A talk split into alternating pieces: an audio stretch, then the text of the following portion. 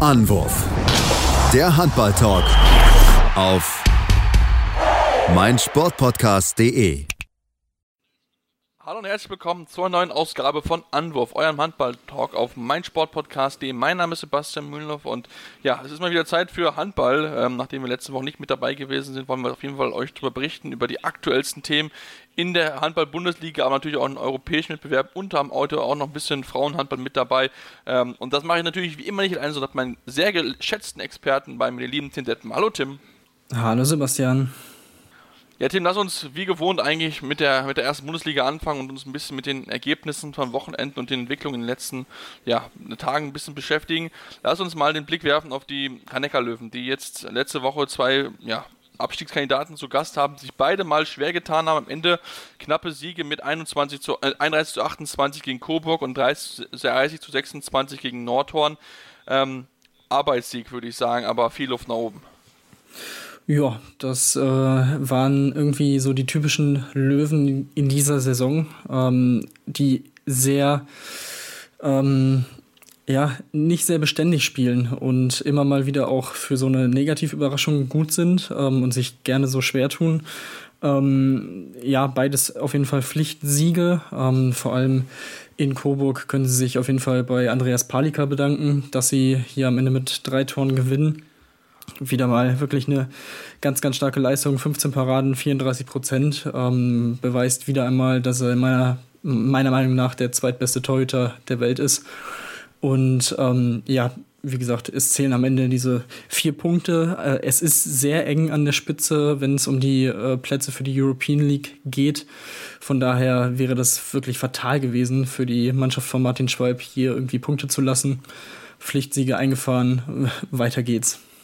Ja, pflichtig eingefahren, ganz, ganz wichtig. Man darf sich ja auch eigentlich gar nichts mehr erlauben, denn man hat ja schon äh, 14 Minuspunkten und wäre damit, wenn alle spielgleich wären, was in der Bundesliga aufgrund von Corona aktuell ein bisschen äh, schwierig ist, wären sie sowieso nur noch Platz 5. Deswegen dürfen sich gerade Ausrutscher gegen vermeintlich kleine Mannschaften definitiv nicht erlauben, aber natürlich trotzdem muss man schon über die Leistung reden von Janika Löwen, ähm, also die wirklich wieder unterirdisch gewesen ist und da muss man auch, auch wohl Palika ja eigentlich gut gewesen ist, muss man auch wieder über die, eigentlich über die Abwehr reden. Ich meine, wenn man es mal auch anguckt, über die ganze Saison gesehen, 697 Tore kassiert in 26 Spielen, das ist schon eine ordentliche Anzahl natürlich. Ähm, ich finde, da hat teilweise noch, ja, ich weiß es nicht, so Kleinigkeiten die den Unterschlag machen, aber normalerweise darfst du halt gegen Coburg dich halt da nicht so teilweise so abkochen lassen und da musst du eigentlich das Spiel abgezockter zu Ende bringen. Also da ähm, war ich doch sehr, sehr überrascht, wie gerade wie stark die linke Seite von Coburg ist und wie sie es überhaupt nicht in den Begriff bekommen haben, sowohl Milos Kostanic als auch Tobias Favne überhaupt irgendwie in den Griff zu bekommen. Also Tim, da, da ist noch einiges an Arbeit zu tun für Martin Schwalb. Ja, das, das stimmt. Äh, wobei man, wobei die Coburger ja auch ähm, ein paar Spiele vorher gegen Kiel äh, 30 Tore geworfen haben. Also die können offensiv wirklich schon ordentlich was zeigen. Ähm, haben es halt in beiden Spielen verpasst, dann die Gegentoranzahl ein bisschen niedriger zu halten, was natürlich gegen Gegner solcher Kaliber einfach sehr, sehr schwierig ist äh, für, für eine Mannschaft wie Coburg. Aber ja, du hast es gesagt, es wäre auch auf jeden Fall noch einiges drin gewesen. Also Tobias Wafne, du hast ihn angesprochen, hatte zwar sechs Tore ähm, auf, auf halb links, aber auch fünf Fehlversuche. Also auch da sieht man, wie ja, wichtig Palika hinten drin war. Ähm, bei den Löwen in dieser Saison ja die Torhüterposition ja, eine gewisse Problemposition aufgrund von Verletzungen. Zu, äh, Appelgren fällt, fällt weiterhin aus.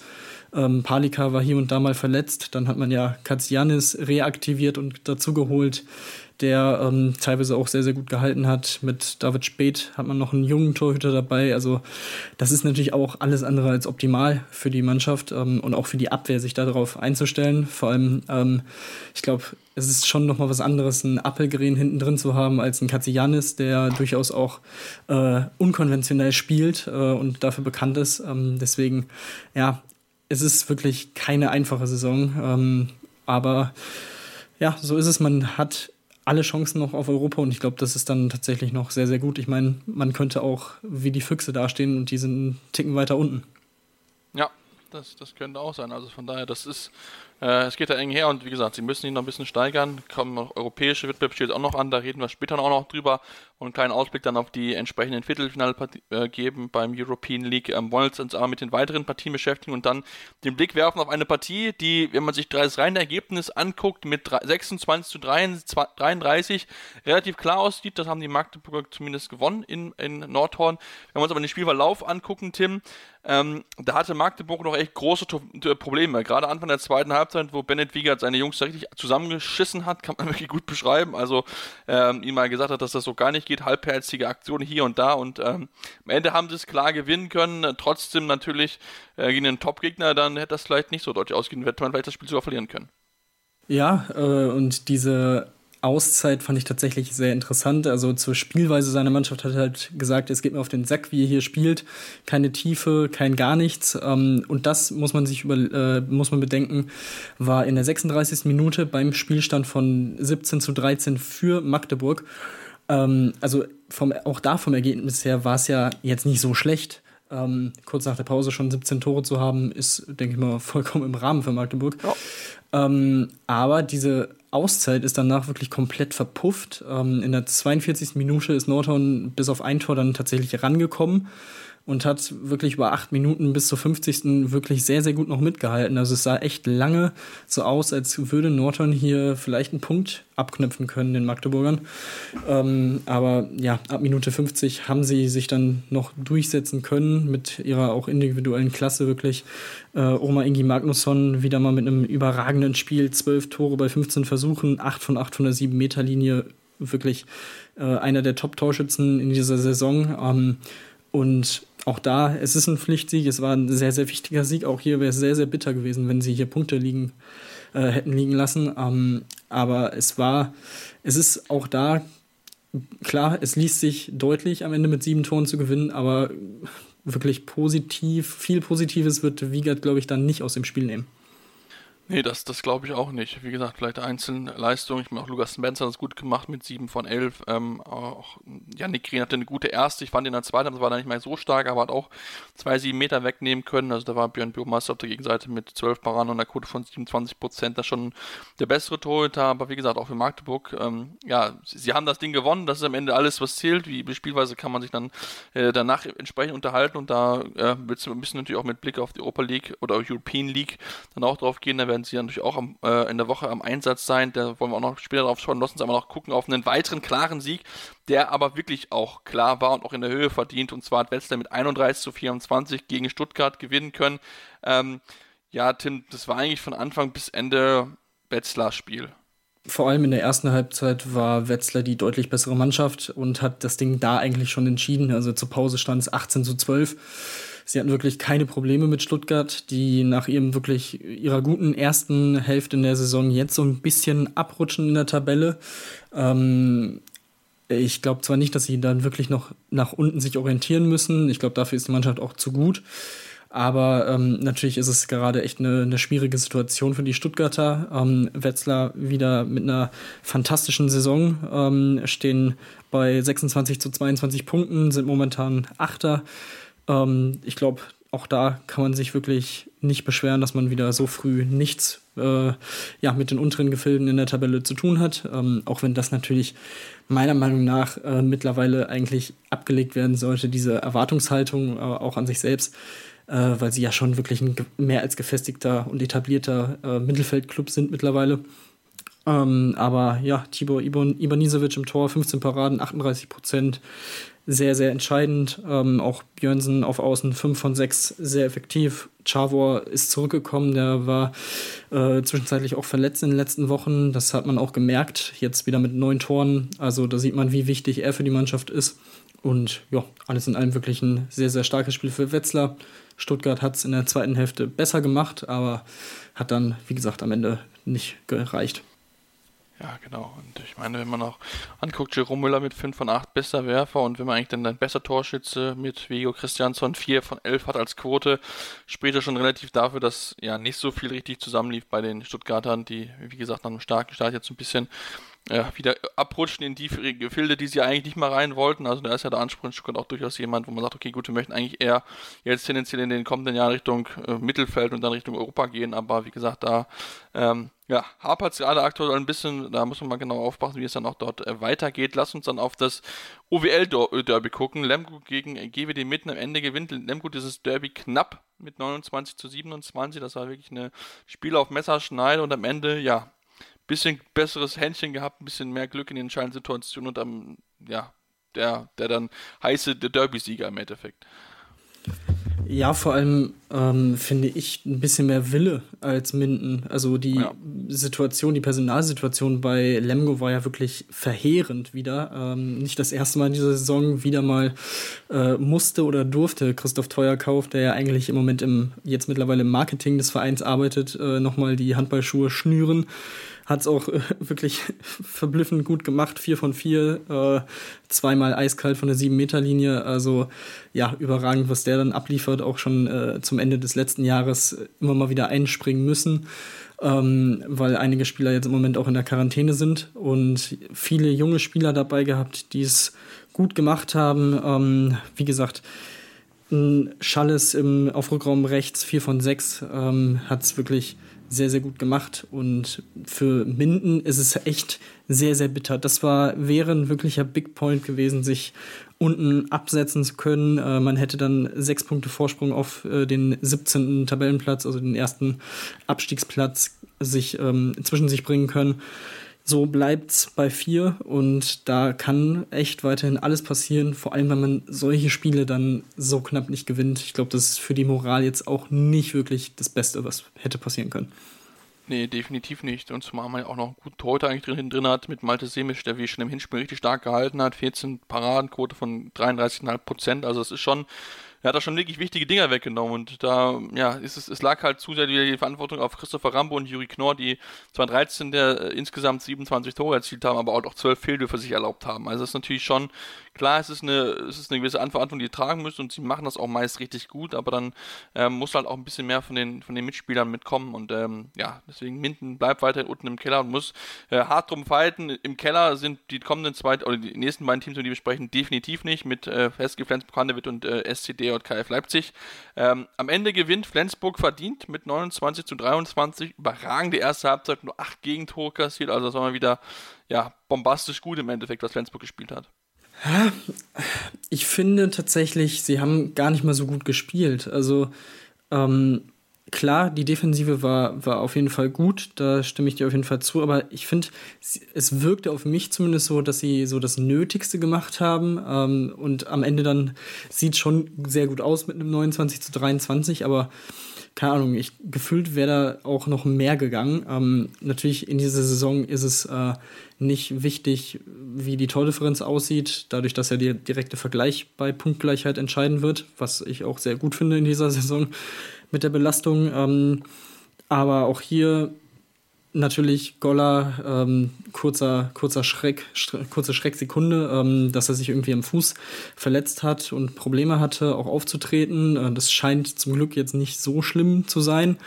Aber auch die Flensburger natürlich echt sehr gebeutelt in den letzten Wochen. Wirklich stark, wie sie sich da rausgekämpft haben und gegen Kiel und Magdeburg gewonnen haben, trotz ja, der schwierigen Personaldecke. Ähm, aber wie gesagt, gefühlt wäre da auch mehr drin gewesen. Am Ende ist ein Sieg mit sechs Toren, kann man sich nicht beschweren. Jim Gottfriedson überragend wieder, acht Tore, sechs Assists. Also was der im Moment abliefert, ist echt, da, da kann man nur den Hut vorziehen, wer er die Mannschaft ähm, anführt. Und was natürlich auch sehr interessant war, dass äh, Hampus Wanne gefühlt das erste Mal seit seit einer sehr, sehr langen Zeit äh, kein Tor geworfen hat. Ja. 0 von 2. Äh, der trifft gefühlt in den letzten Monaten aus jedem Winkel. Und ähm, ja, diesmal, diesmal nicht 0 von 2, wie gesagt. Und ähm, trotzdem dieser deutliche Sieg. Aber wie gesagt, ich glaube, spielerisch ist da immer noch Luft nach oben, was natürlich auch sehr für, für das Team von Mike Machola spricht jeden Fall. Ja gut, vielleicht haben sie sich da auch, als sie gemerkt haben, okay, das geht relativ gut, sind ein bisschen, bisschen geschont, weil wie gesagt, dünne Personaldecke da, vielleicht ein bisschen Belastung verteilt, vielleicht dann nicht so 100% reingehen, wie es vielleicht ist, oder vielleicht war einfach die Kraft nicht da nach den wirklich intensiven äh, Spielen jetzt zuletzt. Ähm, aber wie gesagt, Sieg ist Sieg am Ende, das ist genau das, was zählt. Und bei Jim Gottfriedson habe ich jetzt, habe ich bei dem Spiel ab und an mal so gedacht, so, ah, der hat eigentlich das Zeug dazu, mal Welthandballer zu werden. Vielleicht, vielleicht nicht dieses Jahr, noch vielleicht noch mal abwarten, aber er spielt aktuell auf so einem überragend hohen Level. Das ist, das macht immer wieder Spaß, ihm einfach zuzugucken, was er für Pässe raushaut und wie er einfach wirklich aus schwierigsten Situationen immer die gefühlt die richtige Entscheidung findet. Und das ist wirklich das ist, ja, das macht einfach einen Traum, einfach dazu zu sehen. Das muss man, glaube ich, ganz, ganz klar so sagen. Lass uns zum großen Konkurrenten kommen, den THW Kiel, die am Samstagabend schon gespielt haben und dran mussten hier nur vor Burgdorf. Ausgeglichen in der ersten Halbzeit, 16 zu 16. Dann aber gewinnt Kiel am Ende mit 39, äh, 35 zu 29. Äh, verdient, Tim? Äh, alles in allem ja, weil äh, sie halt auch einfach den besseren Kader haben, den deutlich besseren Kader. Ähm, Hannover hat es, finde ich, wieder sehr, sehr gut gemacht. Ähm, vor allem die Anfangsphase, also nach zehn Minuten hat Hannover 6 zu 3 geführt. Äh, da hat Philipp Jicher direkt die erste Auszeit genommen und ähm, seine Ansprache begann mit Meine Herren, was ich auch sehr interessant und amüsant fand. Ähm, das hätte ich so auch nicht erwartet, aber da sah man schon, wie angefressen er über diese ersten zehn Minuten war. Danach haben sie sich wirklich gut gefangen und haben am Ende souverän gewonnen. Ähm, keine Frage. Auch hier jetzt keine große Torhüterleistung. Landin sieben Paraden, äh, der zwei Paraden. Aber ja, Sargosen hat, finde ich, wieder sehr gut gespielt. Klar, fünf Fehlwürfe, aber eben sechs Tore leitet wirklich dieses Spiel. Im Angriff ist er wirklich der Fixpunkt. Er entscheidet, ähm, wie es natürlich erwartbar ist bei einem Spieler äh, seines Niveaus. Und ähm, ansonsten Niklas Eckberg mal wieder ohne, fast, fast ohne Fehl und Tadel mit 8 von 10 auf Außen. Ähm, also sie können den Druck aufrechterhalten auf Flensburg, ähm, aber müssen natürlich nach der Derby-Niederlage jetzt auf einen Ausrutscher hoffen. Ähm, ob das passiert, bin ich mir im Moment noch nicht so sicher, weil eben äh, die Flensburger, sie haben jetzt wirklich in den letzten Wochen auch so viel äh, ja, Kraft auf, aufgewendet, um diese Tabellenführung sich zu, äh, zu, zu ergreifen. Ich glaube irgendwie nicht, dass sie sich die nochmal nehmen lassen, egal ob da sich jetzt noch irgendwie zwei Leute verletzen. Ich glaube auch selbst dann machen sie es irgendwie. Vielleicht spricht ja nochmal Mike Machula da nochmal ein auf seinen alten Tagen. ja, oder, oder Mark, Mark Bult äh, war ja, glaube ich, Bult, genau. letztes Jahr auch nochmal irgendwie. Also, Letztes da, oder vorletztes? Ja, genau. Ja. Also alles möglich, wer weiß. Alles möglich, ja, ja. Also wer weiß. Also beide Mannschaften haben jetzt demnächst ein, einfache Aufgaben. Kiel muss daheim gegen Bergisch C spielen und äh, Flensburg muss zum TuS im Essen reisen. Also das sind schon machbare Aufgaben, aber wie gesagt, es wird noch mit Sicherheit noch ein heißer Fight zwischen den beiden natürlich auch noch die ja, der, der, der Kampf um die anderen Europapokalplätze ist natürlich auch noch äh, von Spannung geprägt. Magdeburg, Löwen und natürlich nicht zu vergessen Frischhoff Göpping, die auch noch mit eingreifen wollen die auch noch mittendrin stecken und die Möglichkeiten haben, ähm, das durchaus zu gewinnen. Und auch im Abstiegskampf, der ist auch noch nicht alles äh, ja, final gegessen. Da werden auch noch heiße Wochen auf uns bevorstehen die werden natürlich hier weiterhin befolgen. Machen jetzt eine kurze Pause und ja, kommen dann auf andere Sport, auf andere Ligen und auf andere Wettbewerbe zu sprechen, unter anderem zweite Liga, aber auch europäischer Wettbewerb und Handball-WM-Qualifikation der Frauen. Hey, Malte Asmus von meinsportpodcast.de hier. Ab März geht's weiter mit unseren 100 Fußballlegenden. Staffel 4 bereits. Freut euch auf Zlatan Ibrahimovic, Michel Platini, Cesar Luis Minotti, Paolo Maldini, um nur mal vier zu nennen. Und bis wir mit der vierten Staffel kommen, hört doch einfach noch mal rein in die bisherigen drei Staffeln. Ronaldinho, Sepp Meyer, Gary Lineker, Lothar Matthäus und viele weitere warten da auf euch. 100 Fußballlegenden. Jetzt. Überall, wo es Podcasts gibt. Und wir beschäftigen uns in dem zweiten Teil unseres heutigen Podcasts mit ja, weiteren Themen rund um den Handballsport und wollen jetzt erstmal den Blick in die zweite Bundesliga werfen, denn dort geht es ja auch so langsam in die entscheidende Phase. Wer steigt auf? Wer möchte unbedingt in die erste Bundesliga hoch? Und Tim, irgendwie will keiner richtig hoch, denn von den ersten vier Mannschaften haben am letzten Wochenende die ersten, die drei verloren. Also wollen sie nicht aufsteigen? Ja, es wirkt irgendwie so ein bisschen. Ähm, vor allem natürlich der HSV Hamburg allen voran mit einer wirklich überraschenden Niederlage beim bisherigen Schlusslicht, äh, dem TUS Fürstenfeldbruck, äh, Brück mit 27 zu 29. Ähm, für Fürstenfeldbruck war es äh, die als einzige reine Amateurmannschaft in den ersten beiden Ligen auftreten, war es jetzt schon der sechste Saisonsieg. Und lustigerweise, zwei davon holten sie gegen das äh, vor dem Spieltag Top-Duo der Liga, nämlich Hamburg und Gummersbach. Also das ist schon echt aller Ehren wert. Da kann man nur den Hut vorziehen, äh, was die da unten in Bayern anrichten und haben, wie gesagt, auch noch alle Chancen auch auf den Klassenerhalt, was eine Sensation wäre. Ähm, wahrscheinlich auch größer als äh, ja, die Leistung, die Ludwigshafen in der ersten Liga macht ähm, und hinbekommen hat. Ähm, aber ja, wie gesagt, es scheint so, als wolle man da oben nicht so richtig sich entscheiden äh, zwischen den dreien. Also HSV Hamburg, Tosan Lübeck und Gummersbach sind so das Trio, das um den Aufstieg kämpft, ähm, haben dementsprechend schon ein ordentliches äh, Pflaster auf ähm, Platz 4 ähm, hinter sich und Gummersbach hat auch wieder Punkte gelassen bei den Rimparer Wölfen, 24 zu 28 verloren. Ähm, davon konnte jetzt Tosan Lübbecke wieder mit einem Sieg in Aue profitieren und wieder ranrücken. Äh, sind jetzt nach Pluspunkten auf Platz 2 vorgerückt, haben aber einen Minuspunkt äh, mehr als Gummersbach. Also es ist wieder sehr, sehr eng und es kann sich gefühlt an jedem Spieltag wieder komplett umschmeißen. Ähm, die Hamburger weiterhin mit der Pole Position, aber es, also wenn, wenn man sich beim Tabellenschlusslicht so eine Niederlage einfängt, dann kannst du halt auch theoretisch immer Punkt, Punkte lassen. Das wäre natürlich echt bitter, weil es sah echt lange nach Hamburg sicher aus und auch eigentlich Gummersbach, aber in den letzten Wochen lassen sie überraschenderweise die Punkte liegen. Also ich meine, gut, man, man kann bei den Rimper Wölfen verlieren. Also ich meine, die sind immerhin die viertbeste Heimmannschaft. Also das ist schon dazu gewinnen, das ist, das ist schwer, aber natürlich darfst gerade wenn du äh, ja oder ganz oben willst, darfst du natürlich solche Niederlagen eigentlich nicht erlauben. Also da müssen sie sich definitiv an die, die eigene Nase fassen, die Gommersbacher dieses Spiel nicht haben gewinnen können. Und ja, es ist wirklich, es ist ein spannender Dreikampf, das macht es auch auf jeden Fall aus, ähm, dass sie da mit dabei sind und äh, ja, andere Top-Mannschaften, die man vielleicht vorher hoch gesehen hatte mit Bietigheim und Hamm, kommen entgegen gar nicht in Tritt. Beide Mannschaften sind äh, in der zweiten Tabellenhälfte finden und spielen unter ferner Liefen. Also da hat mit Sicherheit auch das Thema Quarantäne mit reingespielt, aber natürlich trotzdem ähm, waren noch die Erwartungen andere. Und Tim, lass uns vielleicht noch zum Abschluss über den Plus Ferndorf sprechen.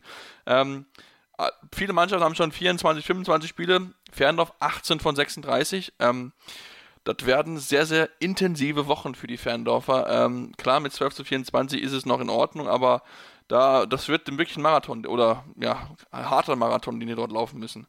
Jo, das ist äh, schon, schon ziemlich heftig, was sie da für ein Programm haben. Haben teilweise sechs, sieben Spiele weniger als äh, alle Mannschaften im Rest der Liga.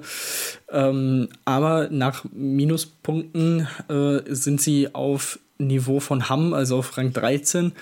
Natürlich werden sie nicht jedes Nachholspiel gewinnen. Ich glaube, davon kann man nicht ausgehen. Ähm, also sie werden auch schon wirklich dann nach, diesen, nach dieser Serie, nach dem Marathon, ähm, wie du es genannt hast, sicherlich noch unten drin sein, aber also eigentlich würde es mich schon wundern, wenn sie da unter, am Ende der Saison unter den letzten dreien sind. Aber falls doch, dann ist es natürlich sehr, sehr bitter aufgrund dieser Corona-Situation. Ähm, da muss ja auch mindestens zweimal irgendwie Quarantäne und sonstiges passiert sein mit Spielverschiebungen, weil sonst, ja, selbst Bietigheim hat ja mittlerweile aufgeholt. Auch die hatten am Anfang der Saison Quarantäne-Probleme ähm, und mussten da pausieren. Aber ja, das wird schon, schon sehr, sehr ordentlich. Und ich meine, generell, das äh, Programm in der zweiten Liga ist ja jetzt nicht so ohne ähm, in den letzten Jahren auch gewesen. Puh, boah, das ist schon, schon echt heftig für die. Auf jeden Fall, das ist, das ist eine richtig, richtig heftige Auf, Auf, äh, Aufgabe, die da vor uns stehen. Waren jetzt auch erst in Quarantäne, also haben ja zwei Spiele Anfang, äh, Ende März, Anfang April verlegen müssen wegen äh, entsprechenden Quarantäne. Waren jetzt ähm, gegen Hamm-Westfalen zurückgekommen, nur mit zwei Toren verloren, also das auch so aus einer Quarantäne zurückzukommen, das ist auf jeden Fall auch schon äh, aller Ehren wert. Deswegen bin ich mal sehr, sehr gespannt drauf. Nächstes Spiel gegen Gummersbach, wir haben gesehen, Gummersbach kann auch gegen kleinere Mannschaften verlieren. Also von daher die Fan darf sich da auf jeden Fall auch was ausrechnen. Und das wird mit Sicherheit noch eine spannende Zweitliga-Saison, wo wir jetzt auch mal mehr drauf schauen wollen. Einfach mal um zu gucken, okay, gut, was ist da überhaupt Sache, damit wir euch natürlich auch up to date zu halten über die möglichen Teams, die dann wieder zurückkommen könnten. Also ich denke, sowohl äh, jedes der drei Teams hat einen unglaublichen Handballwert, ähm, äh, historisch gesehen, ähm, alles Top-Mannschaften, die einfach ja eigentlich in die Bundesliga gehören. Wie gesagt, in den letzten Jahren haben wir halt paar Probleme gehabt und ähm, äh, gerade für, für, Hamburg, das wäre natürlich perfekt, wenn sie wieder zurückkommen würden. Eine große Stadt, große Handballbegeisterung ähm, und dann noch mit einem Martin Schwalb oder auch einem Yogi Bitter mit dabei. Das sind dann das wäre schon sehr, sehr schön auf jeden Fall für den deutschen Handballsport, wenn sie es ähm, wieder hochschaffen, mit ähnlich für Gummersbach, äh, auch eine handballverrückte Region, die es dort gibt. Ähm, und ich denke, Lübeck als OWLer weiß ich genau, die Derbys, die sind heiß und die möchte man auch auf jeden Fall unbedingt erleben. Aber wie gesagt, es können nur zwei aufsteigen.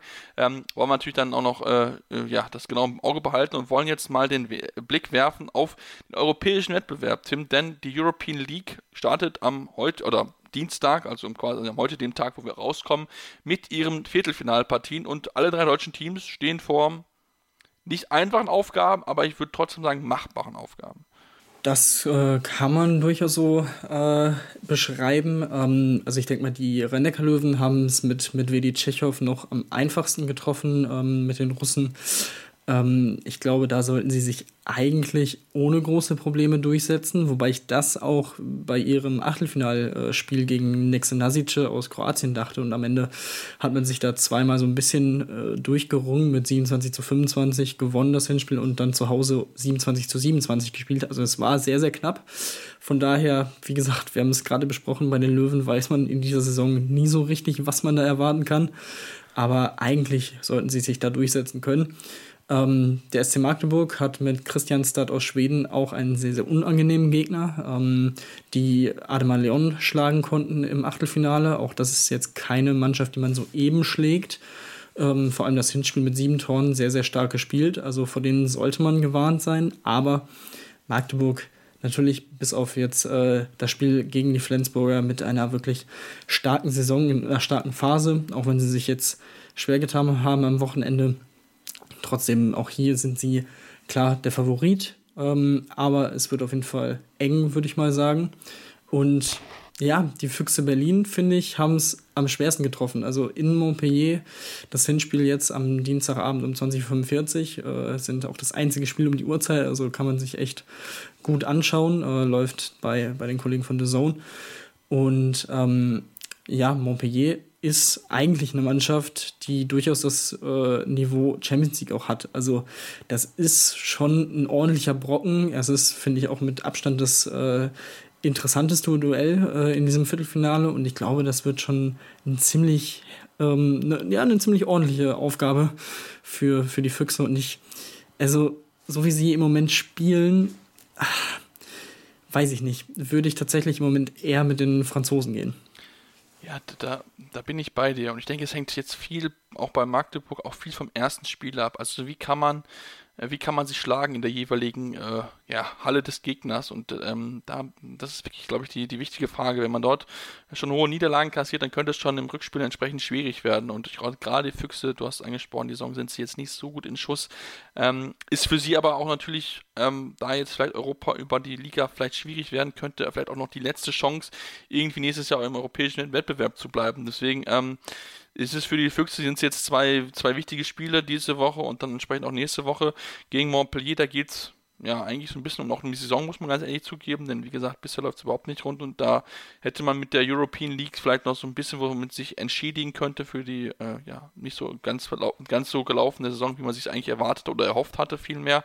Ähm, und das wären wirklich spannende Ergebnisse, wollen natürlich nicht die vierte Partie außen vor lassen mit Gok Gutmer gegen Orlin Wisla Plock, auch eine sicher spannende Begegnung, die dänische Mannschaft gegen die Polen. Also das ist ähm, auch etwas, was wir jetzt hier mal auch angucken werden nebenbei. Also da, da gibt es auch ja, auch ein bisschen Potenzial, dass es da durchaus auch ein enges Duell geben könnte, weil es auch beide vielleicht ungefähr auf, äh, auf einem Level sehen würde. Also da erwartet uns eine, eine spannendes, spannendes Viertelfinale Themen am Ende. Auch sollte sich natürlich mit, am besten mit dreien in der, in der nächsten Runde, aber wir wissen, das ist leider nicht einfach buchbar. Das auf jeden Fall. Ähm, auch ein sehr, sehr interessantes Duell hatte Plotzk im, äh, im Achtelfinale gegen Sporting Lissabon. Nachdem sie das Hinspiel in Portugal mit 29 zu 25 gewinnen konnten, haben sie das Rückspiel dann 25 zu 28 verloren. Also es war wirklich um Haaresbreite, dass sie da weitergekommen sind. Ähm, Gok konnte sich mit insgesamt äh, sieben Toren gegen ZSK Moskau durchsetzen. Aber ich glaube auch, das wird ein, werden zwei sehr, sehr enge Duelle. Ähm, die, auch das kann man sich äh, live anschauen, kostenlos bei erhftv.com. Ähm, morgen, also nee, heute, 18.45 Uhr, äh, ist das Hinspiel um ja, wie gesagt, ich glaube tatsächlich, dass diese vier Viertelfinalpartien sehr, sehr interessant sind. Ähm, ja, diese Woche und nächste Woche jeweils am Dienstag. Und ich hoffe natürlich auch, dass wir dann am Ende äh, drei Deutsche im Final Four sehen. Ich glaube im Moment aber eher daran, dass sich nur Magdeburg und Löw die Löwen durchsetzen können. Ähm, aber vielleicht äh, überraschen mich die Berliner ja in den nächsten zwei Wochen. Am Ende sind es die Löwen, die scheitern werden und wir stehen in zwei Wochen da und müssen dann erst das erklären, warum die Löwen ausgeschieden sind. ähm, das wäre natürlich äh, typisch, ja. Ja, das wäre typisch. Also wir, wir, kennen es ja, genau. Ja, Tim, dann lass uns von ähm, europäischen, auch durchaus auf dem europäischen Ebene bleiben, aber wir wechseln ähm, die ja, den Wettbewerb und gehen zu der Weltmeisterschaftsqualifikation der Frauen, ähm, denn die steht an diesem Wochenende beziehungsweise jetzt in diesen Tagen an mit einer deutschen Mannschaft, die ja, da wo es aktuell viel Trubel drum gibt. Die, die Rücktritte von Kim Knights, Navicius und Julia Behnke haben für viel Furore gesorgt und nicht unbedingt für positive Schlagzeilen, weil sie doch wirklich harte Kritik an der aktuellen Ausrichtung der ähm, Nationalmannschaft geäußert haben und auch an, durchaus an Henk Gröner, den Bundestrainer. Ähm, da geht es jetzt darum, mit den zwei Spielen gegen Portugal diese Störgeräusche, sage ich mal, ähm, ja, möglichst schnell verschwommen zu lassen. Das ist auf jeden Fall das Ziel. Natürlich neben der äh, erfolgreichen Qualifikation für die Weltmeisterschaft im Dezember diesen Jahres in Spanien. Aber ähm, nach dem Topspiel in der Frauenhandball-Bundesliga zwischen Dortmund und Bietigheim, was die Dortmunderinnen gewinnen konnten und damit weiterhin verlustpunktfrei sind, ähm, mussten beide Teams in Quarantäne. Ähm, dementsprechend auch fraglich für das Hinspiel sind Isabel Roch, Johanna Stockschläder, äh, Alina Greiselz, Amelie Berger, Antje Lauenroth, Nele Reimer und Julia Meinthof. Die befinden sich weiterhin alle in Quarantäne. Ähm, es ist wie gesagt, fraglich, ob sie für das Hinspiel ähm, zum, ein, zum Einsatz kommen können. Das will man sich noch ein bisschen offen halten und wirklich last minute entscheiden, bevor man nach Portugal fliegt ähm, am Freitag. Also ja, man hat schon vorsichtshalber ein 22-köpfiges Aufgebot ähm, nominiert ähm, und wollte dann eigentlich ja auf 16 noch runterkürzen vor diesen Spielen jeweils. Ja, jetzt sind sieben in Quarantäne. Das ist dann ja relativ ja, wurde dem Bundestrainer oder würde dem Bundestrainer dadurch diese Entscheidung ein bisschen abgenommen werden. Und ich meine, also da würden dann schon auch wichtige Spielerinnen fehlen. Also vor allem eine Alina Greisels auf der Mitte wäre natürlich eine, die für, für den Kopf der Mannschaft sehr, sehr wichtig wäre. Aber nichtsdestotrotz, die portugiesische Frauennationalmannschaft kann man nicht mit den Männern vergleichen. Die deutsche Mannschaft sollte im Normalfall der Favorit sein und sich durchsetzen können. Ähm, aber ähm, ja, wie gesagt, nicht alle sind momentan so, so ähm, positiv gestimmt, was, was die Mannschaft angeht und alles drumherum. Ähm, ich bin weiterhin der Meinung, dass Henk Röner der richtige Trainer ist. Ähm, aber wenn man jetzt sich hier nicht durchsetzen kann, dann wird es, glaube ich, für ihn auch sehr, sehr, sehr, sehr eng. Ja, also ehrlich, wenn er scheitert, dann ist das für mich nicht mehr haltbar. Also das bei dem Potenzial, was immer noch in diesem Kader schlummert, ich meine, allein äh, äh, Emily Bölk und auch eine Xenia Smits, allein die haben schon wahrscheinlich jetzt nicht despektierlich und auch nicht beleidigend gegenüber die Portugiesen, aber die haben schon so viel Potenzial, um fast das Team alleine zum Sieg tragen zu müssen im Endeffekt. Also ähm, das ist, wenn, wenn da nichts alles andere aus äh, Kantersiege daherkommt, dann, dann habe ich schon, schon noch ein bisschen Zweifel. Wir wissen natürlich nicht, was im Hintergrund vorgefallen ist. Das können wir nur vermuten, was da im Endeffekt wirklich dann zu diesen Rücktritten geführt hat, aber ist natürlich trotzdem etwas, das ist jetzt ja, einfach Zeit für den deutschen Frauenhandball sich zu beweisen. Wir reden seit Jahren davon, dass das Potenzial riesen, riesengroß ist. Es gibt absolute Top-Talent und es gibt auch viele äh, Frauen, die auch jetzt international spielen können. Also das gab es jetzt vielleicht in den früheren Jahren nicht so, aber irgendwie kommt dieses Potenzial in der Nationalmannschaft noch nicht so richtig zum Tragen und das liegt, weiß ich nicht, woran es genau liegt. Es ist immer dasselbe Thema, dass sie immer über den Angriff diskutieren müssen und ähm, da geht es natürlich auch darum, dass der Trainer jetzt beweisen kann, dass er auch trotz zwei wichtigen Stützen das Team erfolgreich führen kann und das in eine erfolgreiche Zukunft führen kann. Denn wie gesagt, Talent ist verfügbar. Jetzt geht es einfach nur darum, dass man das wirklich mal konstant abrufen kann und dieses Potenzial dann auch entsprechend gute Platzierungen ummünzen kann. Denn Olympia ist verpasst und wenn jetzt noch die WM verpasst wird, dann ja, Henk Grüner, dann heißt es Goodbye und dann muss man sich wieder einen neuen Trainer suchen und dann, ja, stellt man sich genau dieselbe Frage, dass es äh, endlich dann in Griff kommt, dass endlich dann der deutsche Angriff dann so funktioniert, wie er vom Potenzial auch funktionieren sollte.